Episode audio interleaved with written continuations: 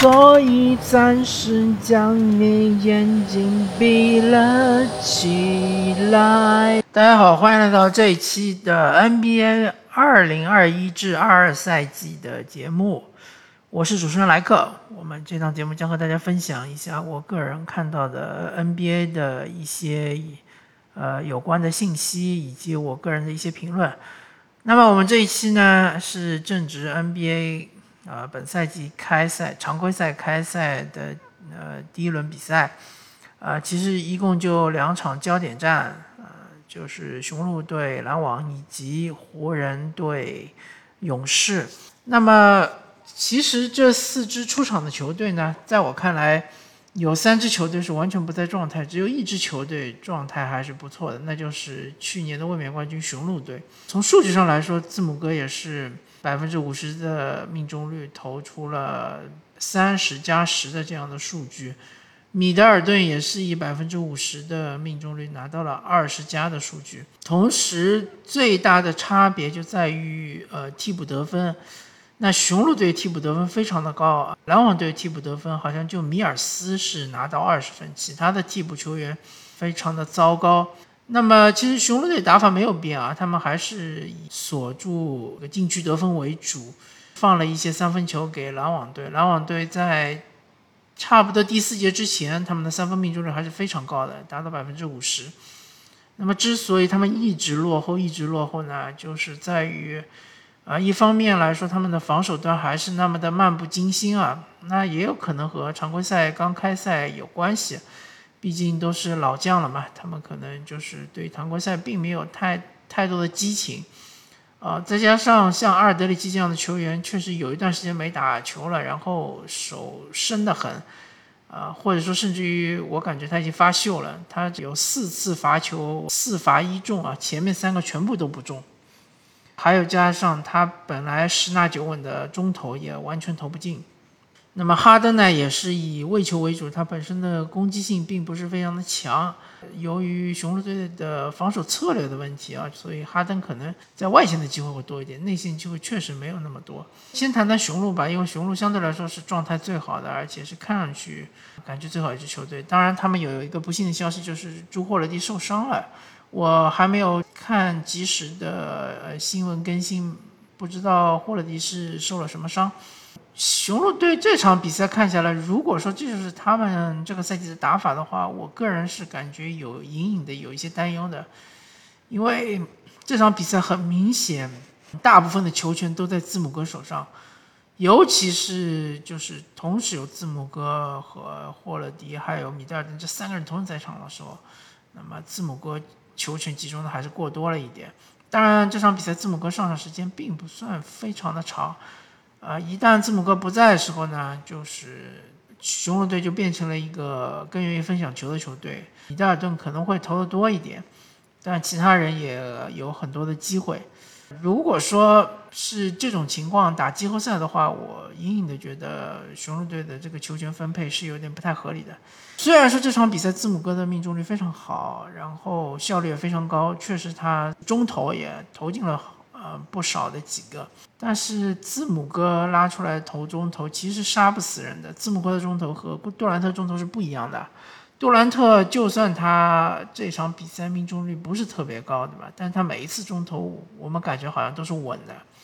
而字母哥的中投，就算他之前投的很准，但是我还是觉得他的每一次中投都是不合理的。所以说，一个就是说他球权太过集中，太过集中就会出现，比如万一他就是中投不太准，或者说他冲击内线的时候遭到了对方的这个阻击，对吧？还有就是会不会因为球权在他手上过多，就变成了霍勒迪和米德尔顿这两个球员，他们就成为了就是进攻端变成了一个无球打法，那其实对于他们的效率是一一种降低的，因为其实从雄鹿的这个体系来说，进攻体系来说，字母哥其实他的无球应该是效率最高的，因为他往往接到球的时候就可以直接扣篮，或者说已经接近篮筐了。那么这里其实就有点像是库里的库有引力啊，因为库里大家都知道嘛，他打无球的时候就习惯于呃游走于整个这个半场，会吸引对方的注意力，同时有时候莫名其妙会引起对面两个球员在无球段的夹击，那就会造成外面或者内里面的一些空当，甚至于上空来。那字母哥和库里的区别就在于字母哥在内线会吸引内线夹击，当然这是一个防守沟通失误的种情况，但是。不管怎么说，至少会吸引内线的一个防守队员，或者说会引起对面防守内线的收缩，那么就会导致外线出现机会。这场比赛当然康诺顿的三分也非常准，呃，在我看来，这个还是样本太小，还是要再看一看。尤其是一个字母哥的中投，还有就康诺顿的三分，确实还是要再看一看。不管怎么说吧，雄鹿队这场比赛还是非常轻松的拿下了篮网。那么篮网的问题呢，也是比较清楚的。首先就是说，刚刚一开始比赛刚一开始，篮网全队都不在状态，尤其是杜兰特，对吧？非常的不准。哈登呢，比杜兰特稍微好一点，但是呃，也没有什么侵略性。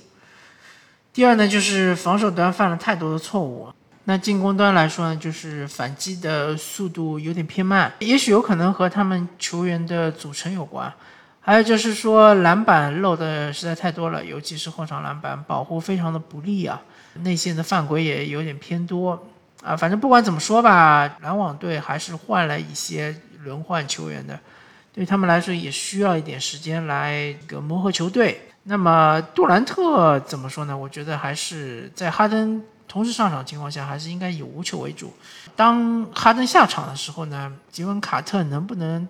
担起这个哈登组织的重任，确实有待观察。回到这个第二场比赛，就是勇士打湖人这场比赛，我必须要吐槽一下，尤其是第二节，呃，有一段时间就是双方互相打铁，而且这个打铁离谱到什么程度呢？就是说这边快攻到前场三打一，对吧？比如说是戴维斯在篮下，那么正手篮下，勇士一看戴维斯在篮下冲击篮下可能不是特别聪明的做法，所以呢，他们就撤到后面三分线，啪一投没进，被戴维斯拿到了篮板，往前一个长传，那么湖人又变成二打一，那么湖人的二打一呢就冲击篮筐，啪又没进。就这种来回的互相转换进攻和反击，打了好多次都是打铁，那这个比赛就非常的难看啊，支离破碎。那么大家从技术统计就看出来，湖人队的问题就在于只有安东尼戴维斯和勒布朗詹姆斯两个人得分，不管是替补也好，是角色队员也好，角色球员也好，完全得不了分。那么勇士的问题就在于库里了，库里完全不在状态。尤其是上半场什么八投二中，下半场也好不到哪儿去，可能是七投三中，反正就是好多这种原来感觉像是手拿板钻的，尤其是各种上篮都上不进，还被安东尼戴维斯冒了两个上篮嘛，非常的不太正常，我感觉有可能是歇大了。那么格林追梦格林呢，也有好几个传球的失误。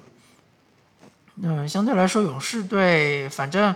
不如我预期的那么的好，尤其是比赛节奏不是那么的紧凑，失误也偏多了一点。上半场竟然有九个失误，然后呢，就是防守端呢，感觉没有强度那么大，呃，也许有可能是这个赛季刚刚开始吧，可能就是还没有到拉强度的时候，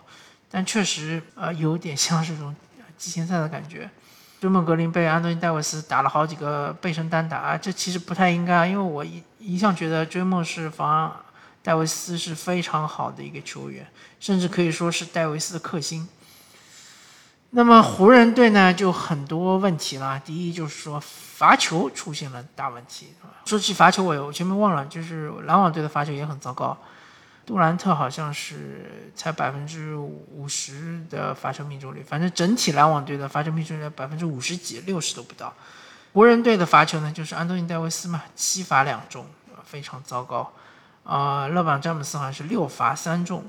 而且整场比赛他们进的罚球好像连十分都没有到，就说明这个湖人队的进攻侵略性非常差。好多球其实都是由勒布朗詹姆斯在外线投进的，中投投进的，就是后后仰后撤步或者经济独立的这种投篮投进。怎么说呢？不是特别的能够改变对手的防守阵型。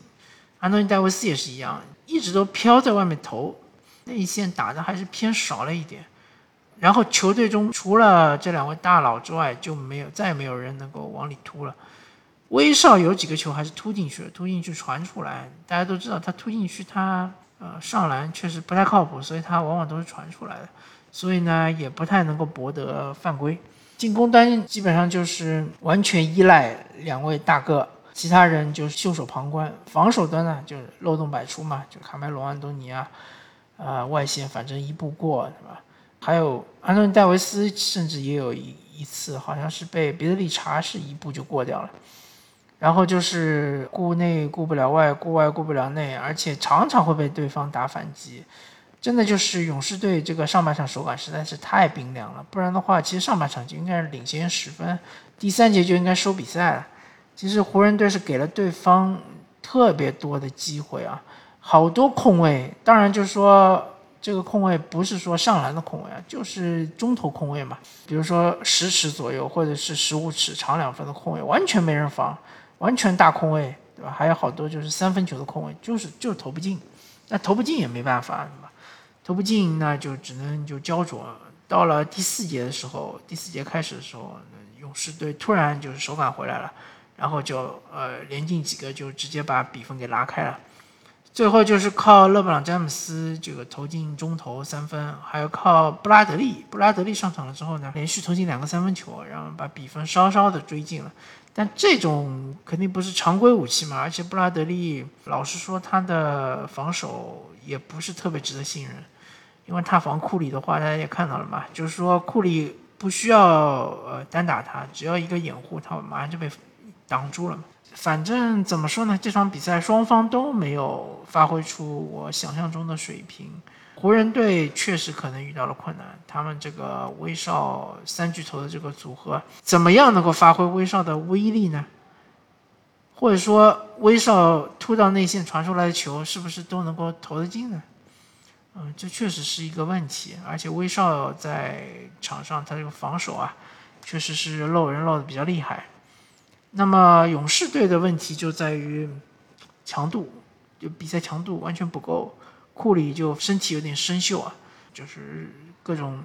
上篮不进啊，各种失误啊，不太像是一个去年 MVP 级别的库里。那么这两支球队还需要磨合磨合。嗯，我感觉勇士应该磨合起来会稍微容易一点。可能五场比赛之后，我们就会看到一支进攻比较流畅，防守呢还是有一些强度的勇士。而湖人队确实比较吃力。攻防两端都有问题，那么防守的问题更严重一点，但进攻的问题呃也不容小觑。安东尼戴维斯和勒布朗詹姆斯固然手感不错，但很很诡异的是，这这两位这个罚球非常不好。那么其他人或者说其他是不是还有人能站出来分担他们的得分，对吧？总一场比赛总要拿个一百十分以上才能赢球吧，对吧？以湖人现在的防守水平来说的话，确实不太行，好吧。那么这一期的 NBA 二零二一至二赛季节目就到这里，感谢大家收听，我们下期再见，拜